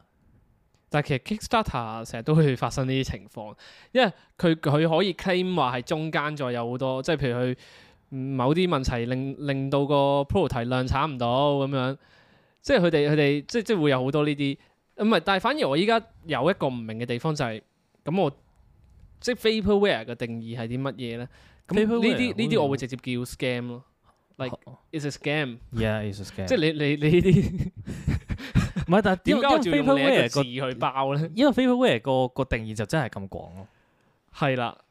咁嗯係咯，我我覺得如果你你咁樣分翻開嚟講嘅話，concept 係絕對 OK，但係 scam 唔 OK 咯。係係係，而其實呢呢啲都唔係話我哋今日講嘅重點嚟嘅，我覺得之後有幾樣嘢係我哋今日講嘅重點咯。係，下一個就係一啲啱啱講過下 cancel 咗嘅 product，嗯嗯，誒亦最都係屬於 vaporware 啦。如果用翻嗰個定義啊嚟講係啦係啦係啦，啦都屬於 vaporware 啊係啦啦，。例如有誒 Apple 啦，Air Power，最出名我前幾嘅日 Air 先 Power 啊，見到 Reddit 有個 post，做有啲咩人喺度問 Where is Air Air 仲 Power？問呢樣嘢算啦，放棄啦。好好笑， Air Power 呢樣嘢就係一七年啊，係又係一七年，我發現一七年好多事發生。 一七年嘅時候，Apple 就發布咗一個誒、呃、無線插電板，咁佢就話咧，你唔使對準某一個位都插到電嘅，你就咁劈喺度佢就插電㗎啦。係咁咁，仲要重點佢係同時間可以差幾樣幾樣嘢係啦，啦。咁咧最後唔存在啦，呢樣嘢肯定，因為而家你上 Apple 官網其實冇揾佢到呢係樣似佢技術上做唔到啊，技術上做唔到。其實咁咁難嘅咩？即係即係其實佢因係為一塊白色嘅大大嘅板啦，你上邊可以擺晒你嘅誒 iPhone 啊，你你個 Apple Watch 啊，因為要做到佢想做嗰樣嘢，要啲線圈不斷重疊咯。嗯，咁係我諗安全問題又好啊，誒、efficiency 問題又好，佢哋做唔到啦。係啦。咁所以呢樣嘢雖則嗰嗰年佢哋係 demo 咗出嚟嘅，或者或者個佢講 presentation 入邊有做有出嚟講嘅，出嚟咯。佢哋係話啊佢哋知點做咯，係啦，而佢哋唔知點做咯，係 事實證明咗佢哋唔知點做咯。咁但係嗱，cancel 我啱啱都講過，cancel 一個 product 唔係重點，即係你做唔到咪做唔到咯。但係咧，我想問靜雞雞 cancel 一個 product 係咪 好差？我覺得好差啊，即係嗱即係嗰嗰次吹咗出嚟，跟住之後 deliver 唔到， ，Air Power 點樣大家知道 cancel 咧？其實冇佢冇講過自己 cancel 㗎，一路係大家唉算啦，應該都冇㗎啦，都咁多年啦，啦，大佬啊，五年啦，因為你佢你都冇唔出，係佢冇再講咯，啊，冇係再提及過呢樣嘢，好似呢樣嘢唔存在咁啊啊。係啦，係啦咁，Apple 官方係隻字不提啊，係隻字不提，唔咁會我就再覺提呢得樣。嘢啦。又你又唔係唔一開頭可能我係 customer 嗰，我會覺得有少少有少少不負責任嘅，但係而而家家 suppose 要點咧？suppose 要有個 official 嘅嘅 newsletter 有個 announcement，又或者人哋問嘅時候你答咯。即係總之就會好 conf- confirm confirm 你咁樣。因為就算我而家唔會 roll out 啦，我而家都啊呢樣嘢幾肯定，就算你而家問 Air Power 係去咗邊嘅話，Apple 唔會答咯。嗯而同一件事發生咗喺 Samsung 嗰度嘅 Samsung Samsung 日我唔記得大家記唔記得，因為我唔記得啦。我睇 MKBHD 條片嘅時候，我唔記得啦。Samsung 係出咗一個 Bixby 嘅 speaker 嘅，即係好似 Google Home 啊、Apple 嗯 HomePod 咁樣，嗯有一個 Bixby 嘅 speaker。咁好啦，過咗一兩年啦，跟住有啲記者問：喂，Bixby 個 speaker 仲喺唔喺度咧？咁佢哋嘅官方答案係：我哋仲做緊㗎。然之後到而家啦，Samsung 係整走晒任何有 Bixby speaker 呢一個 reference 嘅嘢啊！係啦，喺即係個曾幾何時都仲有一個 landing page 嘅。係啦，喺喺個網站度整走晒所有 嘢，而如果有記者問嘅時候，佢哋都係一律唔答喎。一律唔答，然之後我就覺得， 嗱，其實佢哋又唔係唔到，我只係覺得呢樣嘢好少價啫。即係就算頭先 Air Power 定係呢個例子都可以係咧，佢哋好似即係拍緊蜘蛛俠咁咧，係啦世人忘記咗呢件事去，咦大家都唔記得啦，但係佢哋就冇 Doctor Strange 啊。 即係 Air Power 就去咗 Doctor Strange，我哋可唔可以係令啦到所有人知道我我？要世人都忘記有 Air Power 嘅存在。冇啊，對唔住，因為呢個世界有我同我哋同埋 MKBHD 呢啲大仆街， 好記仇啊！你真係唔係啊？我覺得即係嗱，我哋咁樣講咁講先咁講。如果你係一個誒、呃 Apple 嘅死忠、Samsung 嘅死忠。嗯。你會唔會覺得好失望啊？會嘅，我我都想想像到係你會滿心期待嗰樣嘢啦。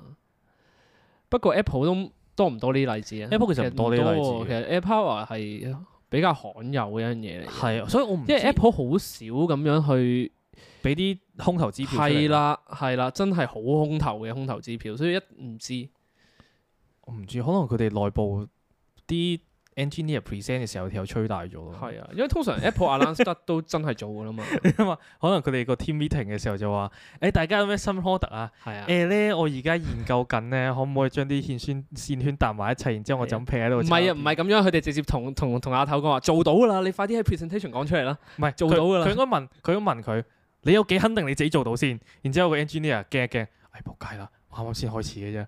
好肯定，然之後又唔敢講啊，誒、做到嘅，做到嘅。 好肯定嘅，然之後就上台講咗。 真係唔知發生咩 事。你諗下 lead air power 對 team 個 leader 應該驚撚到仆街，可能成 team 炒咗咧， 成 team 炒咗。真係唔知點算。都得啊，air power 做唔到啊。題外話咧，air power 做唔到，我覺得 technical 問題啊。嗯， Bixby speaker 點解咧？唔知啊，真係唔知，或者我成日都唔明啊。其實點解間要唔中 cancel 一個唔同 product？ brand 都有做呢啲嘢，即係 cancel 一件 product，但係有啲會講話去 cancel 咯，係咯，係啊。唔知啊，真係唔知。但係你話咁少家，嗯即係唔係話少家嘅，即係都係嗰句啦，想世人遺忘嘅嘢。可能嗱，我覺得咧，其中一個解釋咧就係佢出即係佢 announce 嘅時候，誒、成個市場未咁大競爭，嗯嗯，咁佢咪覺得自己個 product 有定位咯。但係係啦。到佢真係入咗 production line，真係出得就嚟出得嘅時候，哇！你發現 Google 有一堆 speaker，Apple 有一堆 speaker，其他公司 Sonos 有一堆 speaker 咁樣，Alexa 有一堆 speaker，佢心諗喂，而家出一出 Bixby 好似搞唔掂喎，係啊。咁咪唔出咯。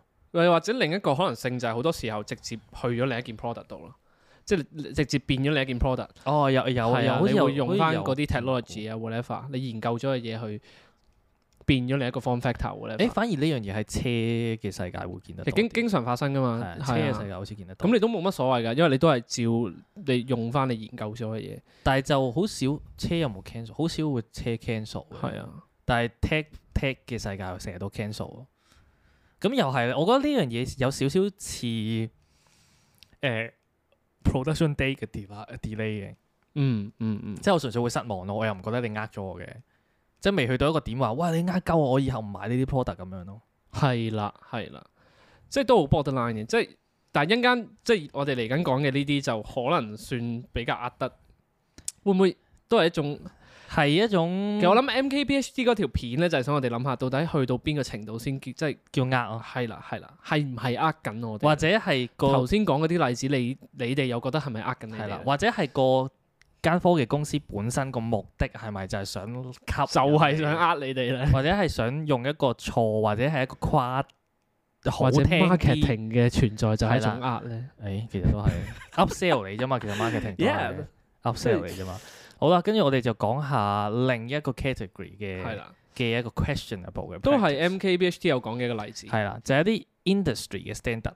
係啦，咁咧，誒呢樣嘢係我睇完佢條片我先知，而我睇完之後我係嚇親嘅。我都係，其就實係所有一寸相機啊、影相，所有一寸嘅 sensor 咧，都唔係一寸嘅，而唔係講緊，唔係講緊誒嗰啲話，唉誒三三五 mm 唔係三五 mm 咁樣喎，即係三五 mm 唔係三五 mm，大家知噶嘛，我唔知嘅其實 ，but anyway 應該一一陣 間講，總之大概啦。 誒、但係即係唔係三五，我我覺得可以講先。三五 mm 點解唔係三五 mm 咧？係因為以前誒、菲林嘅時候，你打直度一張菲林個高度係三五 mm，所以叫係三五 mm。咁你都仲其實係啦，你都仲叫關關地事啊。係啦，但係一寸 sensor 咧，誒、你打直打橫打斜，你都冇一個係一寸嘅，冇一個 dimension 係一寸嘅。你點計佢都唔係一寸，但係你點計佢都唔係一寸，你三五 mm 點解咧？你三十 mm 最少你其中一邊係三十六 cm 啊，咁你都叫啊都幾近啦。但係一寸 sensor 係三個 dimension，唔係兩個 dimension，或者計埋條斜邊咧，同一寸係爭好遠嘅。我 想講，唔係爭一兩 mm，係爭好遠。咁點解咧？就係、以前誒、呃、錄片啊，錄片嘅時候用啲真空管噶嘛。嗯哼，而嗰個真空管講好耐好耐之前啊，而嗰個真空點解一寸 sensor 叫一寸 sensor 咧？就係因為個真空管個直徑係一寸，而而家 digital 嘅一寸 sensor 咧，就係、你喺個一寸個 diameter 一寸個直徑入邊 fit 到一個長方形最盡係幾多，就係、嗰個 dimension 咯，所以距離一寸係，爭好遠㗎，即係以前嘅嗰個所謂一寸咧，其實係度緊一個圓形，係啦係一，個圓形嘅 diameter，係啦。咁而家你諗下，你試下畫一個一寸圓周嘅圓形，然之後你畫一個最大嘅十六比九啊，十六比九啊啊係唔係唔係唔係唔係，總之你喺入邊畫一個四方形啦，係啦。總之嗰個就係個一寸 sensor 啦，你當係啊，就係、咁樣咯。然之後咁呢樣嘢，你見到而家好多一寸 sensor 嘅手機啦，Sony 點解我啊其哋實佢哋全部嘅賣點都係就係個一寸，係啦？你見到 Sony 有部 Xperia Pro I 啦，跟住 Leica 有部一寸 sensor 機啦，然之係後啊 DJI 有部一寸 sensor 鐘啦。係啊好多好其實多你你 day back 翻好多好多 product 都係嘅，係啦，好多好多 product 都係用一寸 sensor 嚟做招來啊。係啦，佢嘅招來就係想同你講話，誒我而哋個而 sensor 我覺得呢一好個係一個好大嘅重點，你用乜嘢嚟做招來？大係如果你你個 product 係用一寸 sensor 嚟做招來，但係你心入邊知道佢唔係一寸 sensor，而你冇 educate 個買家嗰、個唔係一寸 sensor，我覺得個責任點都有少少喺個 product 個 maker 嗰度。係咪咧？咁嗱，但係因為嗱呢樣嘢啦，譬如你頭先講到有啲例子啊，成啊，其實係已經係 across 個 industry 都係咁做咯。然後我覺得最吊詭嗰樣嘢咧，係講緊原來一寸 sensor 唔係一寸呢樣嘢啦，已經嗰、個你要追溯翻去嗰個起源咧，已經冇係好乜冇乜人知㗎啦。係。原來有關一條 tube 事已經有有成嘅，what the fuck？咁我覺得嗱個責任唔喺嗰一個 product specifically 嗰度，而係即係成個行業由由以前 analog 轉 digital 嘅時候，其實已經需要有一個教育嘅程序。 去同大家講，其實一寸 sensor 唔再係一寸 sensor，三五 mm 唔再係三五 mm。我我唔知啊，其實我係我覺得點解點解呢一樣嘢喺攝影世界存在咧？因為我唔知啦，啊我覺得叫攝影人去轉一個轉去改變係一樣好難嘅事嚟嘅。其實因為嗱，我覺得攝影特別多呢啲嘢存在啦，係因為以前係菲林啦。係啊，然後由菲林變 digital 嘅時候咧，好多嘢係 misleading 咗嘅。係啊，係啊。譬如頭先講嘅三十五 mm 嘅菲林咧，係講緊個菲林，你你頭先都有解釋。其實依家所謂嘅三十五 mm 或者 full frame 係唔係三十五 mm？係因為佢以前個計法係計埋上下一啲窿窿啊嘛，即係你你嗰啲你你當你望一卷菲林嘅時候，有上下啲窿窿係計埋啲。嗯，咁但係你你依家 full frame sensor 都唔係。然之後又有好多 archaic 嘅 term 啦，即係譬如我哋依家講 full frame 啦。係啊誒，全篇幅，跟住我哋而家有中篇幅，跟住你會以為 你會以為全篇幅應該係大過中篇幅，唔係嘅，中篇幅係後期先有嘅一樣嘢，中篇幅係大過全中篇篇幅幅係嘅，大過全篇幅，係啦，所以跟住又有係咯 APS-C 啊 APS 成啊其實 Michael Four Third 大家大家可能成日以為 Michael Four Third 點解叫 Michael Four Third？因為四比三其實唔係四唔係因為唔關佢四比事三，所以誒、我唔知攝影係好多呢啲跟住我其實你舊 term 數落去咧，係每一個 sensor size 都唔關事， APS-C 點解叫 APS-C 仲唔知？啊三十五 mm 唔關三十五 mm 事，一寸又唔關一 寸事，micro four third 又唔關 micro four third 事。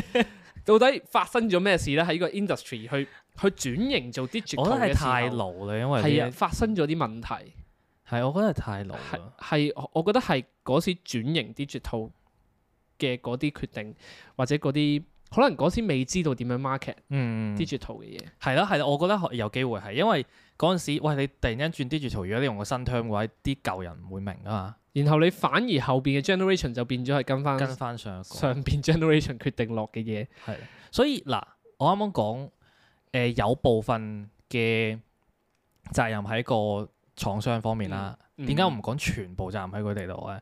因為我覺得傳媒有部分責任嘅，即係係嘛嗱，譬如我我哋以前上次錄 podcast 講起 Pro I 嘅時候，我哋都係講一寸 sensor 嘅，係啊係啊，即係我哋自己都唔知嘅，又或者知道嗰啲記者知道嘅傳媒未必真係會同你解釋一寸 sensor 啊其實唔但係係一咧，寸 sensor。當你唔覺得，譬如你頭先用 Sony 誒、Xperia Pro I 嚟做一個例子嘅時候，譬如你你講條片個標題唔係唔唔係係標題係啦，啊或者你個內文啦就講，其實佢嗰一寸唔係一寸㗎，好似好好 specifically 針對緊呢係啦件係啦 product 係咁啦樣，但係其實根本唔係，根本係成個成個 industry。 industry 都由以係，前，譬如你 DJI 啊、Mavic 啊嗰啲，全部講一寸，原來冇一個係一寸。同埋而家喺 keyword 咁當代嘅年度咧，即係年代咧，你你突然之間講話誒，你你條片唔係用一寸 sensor 嚟做 topic，可能就已經冇人係 click rate 又少咗，唔係，我其實我覺得幾 catchy 㗎，即係但係會會對件 product 唔 fair 咁解啫嘛。係即係你諗下，你我哋整條標題嚟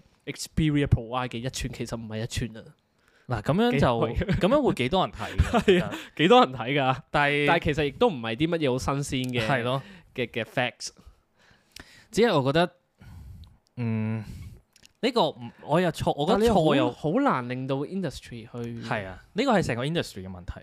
亦都唔單止係 industry 嘅問題，係其實 somehow 連 consumer 自己都習慣咗呢嗯啲 terms，所所以以又變變咗咗我晒哋轉 sensor 三五係 mm 啦三五 mm，大家好朗朗上口啊嘛呢或者啲，甚至乎其實好多 consumer 係 vaguely 認得呢啲字眼。我我知道一寸係大過電話咯，係啊，我知道係啊係啊 micro four third 大過唔知，即大係即過一係你寸咯，係啦，你就係咁樣去比較啲嘢，哦但係其實你係咯唔大，你唔實際知道佢係幾大。咁呢個就係就係呢一一個命名嘅問題，即係其實所有嘢都係一句 啫，係，所有嘢所以都都係係一一句。句啫，大家明就得咯。啲 marketing 又好難去轉喎，因為只要我唔係講一寸，或者我不如佢佢唔講一寸啦，去講翻幾多 mm 乘幾多 mm 啦，冇人會睇得明嘅。係啊，所以呢樣嘢到底就係 到底錯係在於邊度咧？係冇錯，係陰差陽錯。你又講得啱，係真係陰差陽錯，但係啲唔但係算唔嗱算，let's 一 say- 個拉咧？係啦，let's say 如果我唔知一寸 sensor 唔係一寸 sensor，好似我我未睇 MKBHD 條片咁樣，嗯，其實我都知道佢係大啲嘅粒 sensor。其實冇冇，我又唔覺得自己俾人呃咗。你你你有冇咁嘅感覺啊？你我睇完會之後，我淨係會覺得好蠢咯，成件事，即係原來咁多人咧喺度講，或者我平時以為自己用緊一寸 sensor，跟住我就周圍同人講，哇！呢、個一寸 sensor 嚟㗎，個哇個光圈好大 㗎， but, but, but it 原來 doesn't it doesn't matter right？ 係啦，原來由頭到尾都唔係一寸，係啦，由頭到尾都唔係都唔係一寸。我會覺得成個 industry 都好蠢咯，係啊，你所以明唔所以明所以所以就係當嗱個重即點就係我係已經唔係 care 拉唔拉嗰樣嘢，我就係覺得好 it's stupid，like 成件事係蠢啊！個重點係好啦，大家都錯嘅時 候，咁咪大家都冇錯咯。係啊，係啊，呢個就係 exactly 發生緊嘅事咯。原來大家都錯，不過大家都唔講，所以就冇人錯，係一件好愚蠢嘅一件事嚟啊嘛。咁都幾都幾都幾，我唔識講，都幾浪 漫。即係大家都一齊做同樣嘢，咁咪冇錯啦。大家都會喺一個錯嘅 bubble 入邊。咁我諗只不過其實因為喺相機嘅呢樣嘢好難，好難改到下，係啊係或啊，者好難有一個組織出嚟咩都好再重新命名。係咯，，唔似 HDMI 咁樣有個組織，唔似 WiFi 咁係啊樣有個組其實織。就算佢哋重新命名，我都不會寄予好大氣唔係啊寄 望。唔係啊你，Sony- 諗下，你 Sony 你之前未講嗰啲 WiFi 名咧都係啊亂咁改啊啲嘛。 WiFi 改名組織、Bluetooth 改名組織都亂改，但係咧嗱，Sony 係 Sony 其實都佢我都覺得佢算正義㗎啦，即係你睇翻可能誒誒 Leica 啊、Sharp 啊或者係 DJI，佢唔會同你講呢個一寸 sensor 唔係一寸 sensor，佢一寸 sensor 係有個星㗎，係你落翻去睇下低嗰個。然之後佢個星下面佢係有講個一寸 sensor 係叫做一點零 type sensor 嘅，咁就係呢一個 sensor 一個我諗係專業學名啩。係啦，原來所謂嘅一寸 sensor 同一點零 type sensor 呢個字眼係可以互換嘅。係啦但一點零 type 同一寸係完全係係兩啦個，字但係當嚟你㗎嘛講一點零 type 嘅時候，係冇人知你發生咩事噶係嘛？啦，就係一個 type，即係點啊？有二點零 type 但係起嘅碼佢唔係代表緊呢個實質嘅尺寸啊嘛。 你明唔明？所以我覺得一寸真係好差呢個字， 我諗係因為有個單位喺度，係有個啊單位喺度就令到大家覺得係一你寸。就會好 automatically 覺得係嗰個單位咯。啊，冇理由寫住一寸唔係一寸㗎係咪先？即係真冇理由菠蘿包冇菠蘿㗎。係 但係而家就同你講一寸 sensor 冇一寸，菠蘿包冇菠蘿。係好啦，跟住我覺得嗱呢一樣嗱呢一個一寸 sensor 嘅 controversy 咧，係即係成個 industry 錯啦，即係嗯哼大家改唔到口啦，又或者咁，我覺得錯不大在於 Sony，或者不大在於誒整呢啲嘢嘅廠商嘅，但係下一樣咧又係關 Sony 事，就係 Sony 電話嘅四 K mon。啊呢樣呢一點誒、呃 MKBHD 條片冇講，我自己諗到嘅。點解嗱？而家 Sony Xperia One 系列嘅手機咧，標榜自己有四 K mon 嘅，係啊而四 K 你 K OLED 你睇翻四 K 個定義咧，就係、你個 dimension 其中一條邊邊達到差唔多四 K，咁就叫四 K 噶啦。而家四 K 電視咧，其實係三八四零乘二一六零嘅，咁你見到 Yes 三八四零其實都未未到四千剪片嘅朋友應該好清楚，係啦應該成日見到呢我個哋成字日，我哋基本上背熟咗係㗎啦，啦。就係三八四零乘二一六零啦。但係你三百成其實都未到四千㗎，但係我哋都照會叫佢做四 K，因為其中一條片唔係其中一條片，屌， 唔通叫三點八 K 咩？其中一條邊達到差唔多四係 K。啊，咁咧，所以咧，Sony Xperia One 系列嘅手機，其中一條邊係真係有達到四三點八嘅，嗯，佢係三八四零乘一六四四嘅，點解一六四四咧？係因為佢部機個 form factor 係廿一比九，係啦。咁但係咧，如果你乘翻條數咧，誒四 K 電視個誒 number of pixel，即係個像素個量咧，係八百幾萬粒 pixel 係嘅啦。，就係 exactly 頭先講嗰個啦，三八四零3840乘二一六零咯，但係咧，Sony 嗰部手機個誒、呃乘翻出嚟三百四零乘一六四四咧，係六點六百三十幾萬 pi- 粒 pixel，係爭咗百幾萬粒嘅。係啦。咁所以去某程度嚟講，唔可以叫做 true 四 K。係啦，有啲人就喺度拗，或者有啲人喺度誒針對批評 Sony 呢一部機唔算係一部真四 K 嘅手機，個 mon 唔係一個真四 K 嘅嗯 mon 啦。咁、其實我傾向唔好同 Sony 講啦，其實我 我傾向同意呢一個説法嘅。嗯，因為因為佢真係少咗百幾萬粒 pixel。係啦，因為嗱，我哋講另一個 metric 啦，講嗯誒、呃 display 嘅 metric 幾多幾多 P 咁樣啦。係啊，係啊，係啊。誒、Samsung 咧，佢哋佢哋 Samsung S 廿一 Ultra 個 mon 嗯其實係做緊三二零零乘一四四零嘅，係咁我哋咪叫佢做一四四零 P 咯，係啊，係啊，但係我哋唔會叫佢做三 K 噶嘛。其雖然佢其中一條邊係達到三 K，或者唔會叫佢做三點二 K 噶嘛。但係呢樣嘢係咪其實冇嗱嗱？你 even 一四四零 P 都 convey 唔到有幾多個 pixel 喺度，同飛唔到，但係你最少有一個，即係你唔好成日有一都邊係一四四係啦，你唔好成日都唔係，轉但係如邊果咯另一邊係得一百咁樣，你都可以叫一四四零 P 嘅，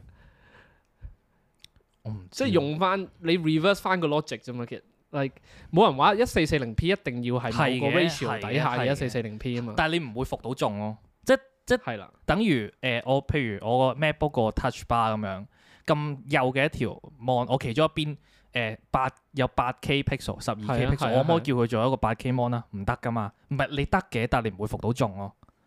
而家呢樣嘢就係發生緊喺 Sony Xperia One 系列嘅手機，只係佢冇咁誇張啫，嗯嗯嗯，即係佢廿二比九嘅屏幕，咁佢其中一邊廿二嗰邊係達到三八四零喎，咁佢而家就叫自己做四 K mon，但係其實你如果縮翻做唔係廿二比九，你縮翻做廿一比九啊，嗯或者縮翻做誒十六比九啊，嗯，十六嗰條邊唔達到四三百四零㗎，係啊係啊係啊。所以我會傾向呢一個 narrative，嗯但係我覺得呢樣嘢係我哋今日講過咁多樣嘢入邊最 questionable，即係誒、誒 apart from 嗰個 scam 啊，最 questionable 嘅一個 practice 咯。我我明嘅，我明嘅，我我係諗緊我我會如果我用另一個角度去睇呢件事的話，其實係 somehow 四 K 冇一個 definition 係佢一定係等於三百四零冇啊㗎，其實就係、就係我覺冇得咯個問題喺呢度咯，係因為大家冇一個 industry standard 係，總之我叫咗四 K 最少就要有八百萬個獎，係啦，所以所以 pixel 嗱，係你係一定有得拗嘅，係即咪係咪咁咧？係啊係啊，呢個咪就係個問題，即即係你一定佢有可以，以取巧咯。所以即係我我啱啱講嗰個誒 touch bar 個嗰個 version，我可唔可以叫 touch bar？我譬如將其中一條片塞八千個 pixel 落去嘅時候，我係咪可以叫佢做八 K pixel、八 K mon 咧？咁 technically 我可以㗎，所以聽收咧，我哋發明咗啲嘢啦係。啊其實咧，呢啲字眼要變，直接講幾多個 pixel 咪得 咯。咁咪你咪冇任何取巧嘅成分喺裏邊咯。呢個咪就但係咪係啊但係呢樣嘢就就去到譬如你講你講誒。sensor 呃 size 咁樣，你係啊冇得係啊係啊講話誒幾多 sense 幾多 mm 乘幾多 mm，冇人知你發生咩事噶嘛。即係你其實好多嘢都係將一樣好實在嘅數字變咗加一個個名好俾佢 layman 嘅字眼係啦，咁等大家明白咗。即係 QHD、QHD Plus。咁但係 Sony 而家呢一個四 K branding 個問題係，你呢個四 K 係咪真係有四 K quality 咧？你明唔明啊？嗯，誒、其實我覺得咧，如果你話要變名咧，如果成個 industry 肯轉嘅話，其實有一個 metric 係最準嘅係咩啊？ pixel density，啊啊啊啊！即係每一寸 pixel 入邊有幾每一寸嘅 screen size 有幾多粒 pixel 喺度，嗯呢、一個 metric 係最準，但係通常佢唔係整數啊，嗯，咁所以好難 market 咯。你有冇發現啊？你喺 marketing material 見到任何嘢咧，好少冇整點數幾嘅，點幾嗰啲啊嘛。即係就算唔係點幾啊，你你你係講緊但之前另一個嗰個計法咧，即係 iPhone 啊，唔係嗰個係嗰個係相機，我諗緊 UM 嗰嚿。 UM。嗰個都係講 sensor size，唔係嗰個應該唔係讀 U。哦，哦哦哦哦，嗰、個哦，我諗我又諗緊嗰啲嗰啲嘢啦，就係又係一啲係啦，嗰啲就係、就係、誒嗰、個係少數喺 special 會見到點數嘅嘅係啊係啊，啊嗰個係啊，但係因為可能得兩個位咧，通常可能大家易睇啲，但係你諗下，誒、咁都可以簡化嘅， pixel density 都係通常都係三個位噶嘛，係嘛？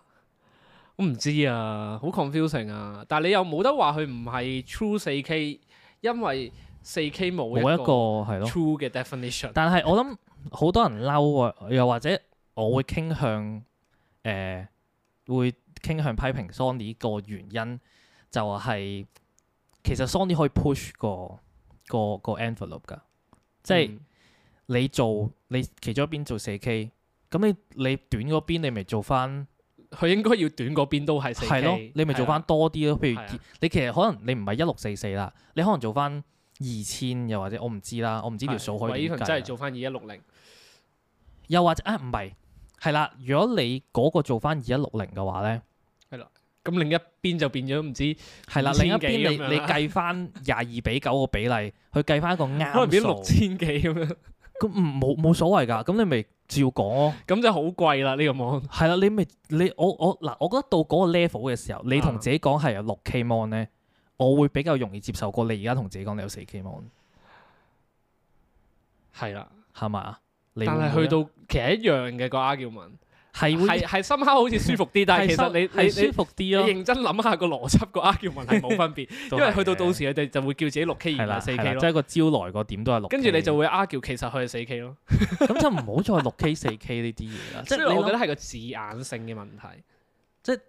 我覺得到而家呢個 point 咧，而家呢個二零二二年咧，我都唔知仲仲追求即係呢個其實你 even 電視嗰啲其實都好多人講話你要睇嘅，即係你唔好以為四 K 就一定係點樣點樣點樣，即係其實呢個係其中一個 metric 咯 metrics 嚟㗎係咯，你仲要睇好多嘢先知係咪一個好嘅 screen 啫嘛。只不過係咁多年以嚟，呢個係最 layman 嘅，聽得最多啊嘛，係啦，你就會覺得哇，四 K 就係好高係清、啦超即係高清啊！